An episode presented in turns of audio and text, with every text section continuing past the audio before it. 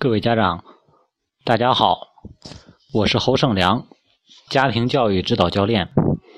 嗯，刚刚呢，在我的机构跟一个家长在聊天的时候，偶尔聊起了他跟孩子交流关于理想的话题。嗯，他问他的二年级的孩子说：“你的理想是什么？”他孩子回答说：“我想一想再告诉你。”然后我们这位家长说，他知道他孩子的理想是什么，因为他孩子一直在跟他说。然后就这个话题呢，我跟那位家长交流了我的一些感想，在这里呢，也是跟大家来做一个分享。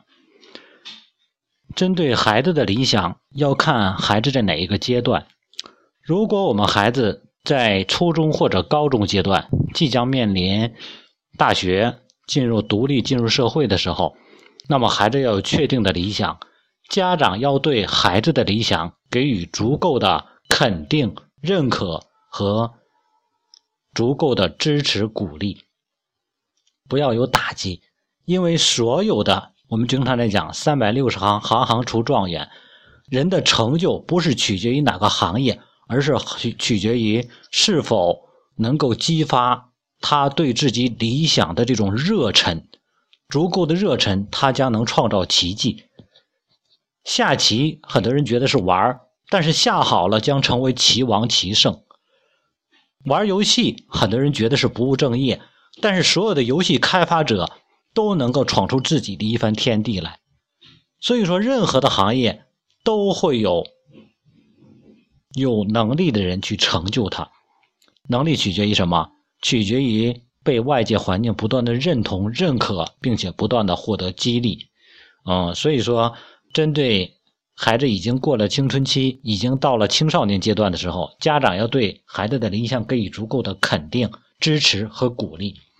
那么，针对偏小的孩子呢，我跟这位家长主要聊的是针对偏小孩子的问题，就是偏小孩子的理想的话题。针对孩子偏小的时候，不要。过多的评论、过多的确定和过多的强化，什么叫评论？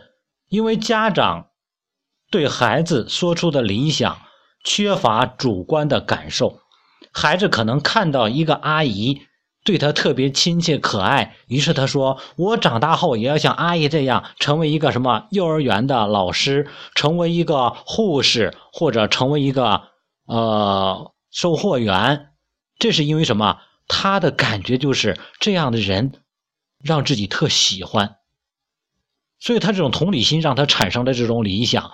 但是这种理想并不见得是持续的、长久的。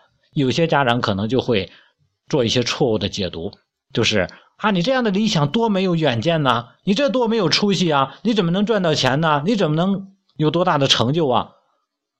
于是孩子会本能的对你的这种想法。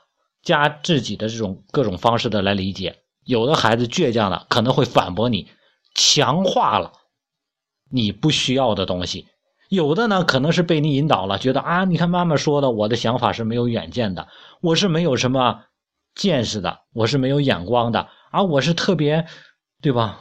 小气的，他会强化了什么自己的对自己的自卑的感觉。所以说，很小的孩子，他其实并没有足够的想法，他只是一时有感而发，所以家长只要淡化就行了。所以说，很多家长会发现，孩子小的时候，今年可能是三岁的时候，他想要当护士；五岁的时候，他可能想当什么啊，售货员的阿姨啊；可能是六岁的时候，他又想当警察；七岁的时候，他可能是想开开车。为什么会这样？是因为他随着不同的见识。不同的感觉，它产生了不同的变化，所以说家长不用过度的担心或者过度的引导，因为这些都是他的一些美好的感觉和记忆。然后随着孩子年龄再大一点，进入小学阶段，很多孩子开始有了一些见识了。我觉得飞行员特别好，能够上天，所以说我长大要当飞行员。我想当司机啊，我想当警察，因为特威武。于是呢。他随着说出想法的同时，还会为之付出努力。大家发现，所有孩子嘴里有理想的孩子，他们都是很有干劲儿的，而且很有动力。一个孩子，比如说上了一二年级，他如果有理想，说我长大要当飞行员，然后当他不想做某件事情的时候，你告诉他，你知道吗？飞行员都得数学好才行，他得能够很快的完成事情，否则那飞机飞起来他超重都来不及。你轻轻的一引导，跟他的理想、内心的需求就容易挂钩，他立刻会激发起动力来。所以说，目标和理想是人动力的源泉。这是理想的最大的好处，但是这个阶段家长千万切记不要进入一个误区，就是过度强化孩子的理想本身。什么叫过度强化孩子理想的本身？比如说一个孩子说我想长大当警察，你不要总在强调孩子啊，你看你要成为一个警察，你一定要记住你的理想啊，你的理想不能变呢，千万不要这种孤立、单一、绝对化的强化孩子的理想。因为这种理想的强化，如果让孩子时间长了之后，他会成为什么？他唯一的理想。而这个理想如果受到任何的挫折，比如说有一天他发现他所理想的那个职业有一些缺陷的时候，对他人生是一个绝对的打击。他觉得我一直的方向都是错的，而且这个过程中他没有机会去更换。各位，那你说理想难道要去换吗？各位，很多时候我们的理想。是我们人生前进的动力源泉，但是源泉并不是唯一的理想。所以说，一个人他的理想能指引他向前不断的持续的前进。嗯，一个孩子可能他在眼前的认知阶段他是想当飞行员，如果我们家长过度的强化了，那么他眼前学的所有的知识都将围绕他的理想，而跟这理想无关的知识会被孩子。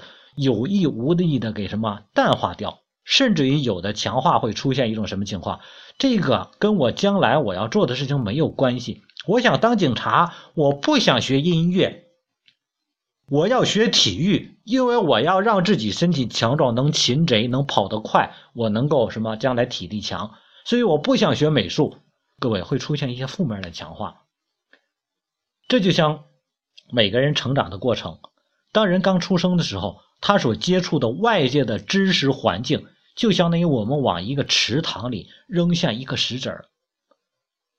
它在落进池塘的一瞬间，它荡起的波纹只有石子儿那么大，所以他所认知的周围接触的未知的领域就是石子儿那么大。这是刚出生的状态。几秒钟之后，这个荡起的这个波纹会什么？向外开始放大扩散。我们都知道，对吧？它可能会放大到几米大。这个相当于什么？孩子进入小学阶段，他所认知的东西多了，就是这个波浪涟漪中心的圈圈制的那边的范围、内在的范围，中间的已知领域多了，同时他接触到的未知领域的边缘也在变多，因为外圈也在放大了。再过几秒钟之后，它可能会大到什么？几十米，已知的领域是不是变得更多了？未知的也变得更多了，接触的范围也更广了，相当于到了初中、高中阶段，再继续再放大。但是你会发现，人生是什么？当他进入社会的时候，他需要是专业领域，也就是说，你是做化工的，就需要集中于化工的知识，这人你就不需要学更多其他的跟你的行业无关的知识，否则你难以做到专业化和精准化。所以说，当你的这个已知和未知领域交界线达到几百米的时候，如果你在所有的知识全学习，你发现，用老子那话的用那句话来说是什么？人生而有涯，而学而无涯，以有涯而追无涯，殆矣。就是人的，人的生命是有限的，学的知识是无限的，你拿有限的生命去追无限的知识，那就死定了。所以说，当你到需要社会、需要专精化的时候，你还所有的方面都学习，那这人就死定了，没有成就了。所以说，他需要专一化。但是如果一个孩子从他刚刚把石子投下到他周围只有几米范围，就是小学阶段的时候，你就让他专一化的去学习，专注于他所在意的那个理想的领域的话，那么其他的领域将什么被淡化掉，将会出现。相对的空白，那么他的人生发展会极度受限，因为他连基础的需求都满足不了。所以说，理想在早期阶段提供孩子基本的动力源，但是固定的理想却会限制孩子的能力均衡发展。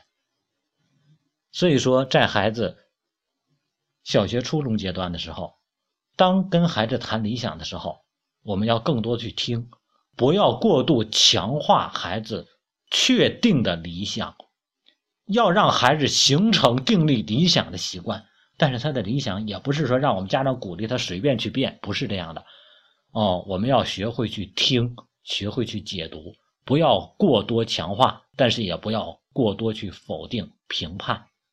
嗯，所以说，教育需要知识，教育是门学问，是门科学。嗯，家长好好学习，孩子才能够更有效的去提高，走得更轻松。今天就分享这些。